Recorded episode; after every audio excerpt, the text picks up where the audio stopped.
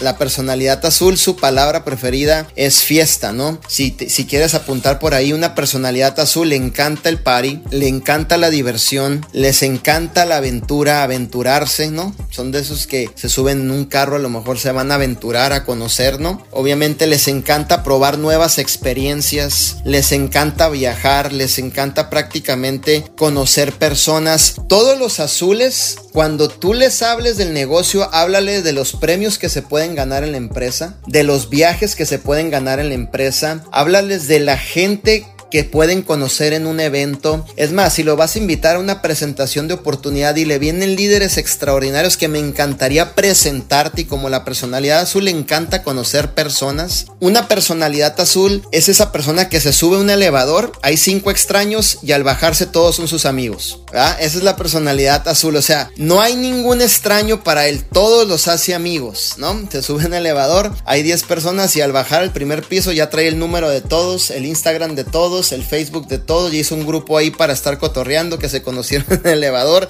Entonces los, los azules fueron hechos especialmente para redes de mercadeo, para especialmente estos proyectos, debido a que los azules no conocen ningún extraño, siempre están prácticamente conociendo gente.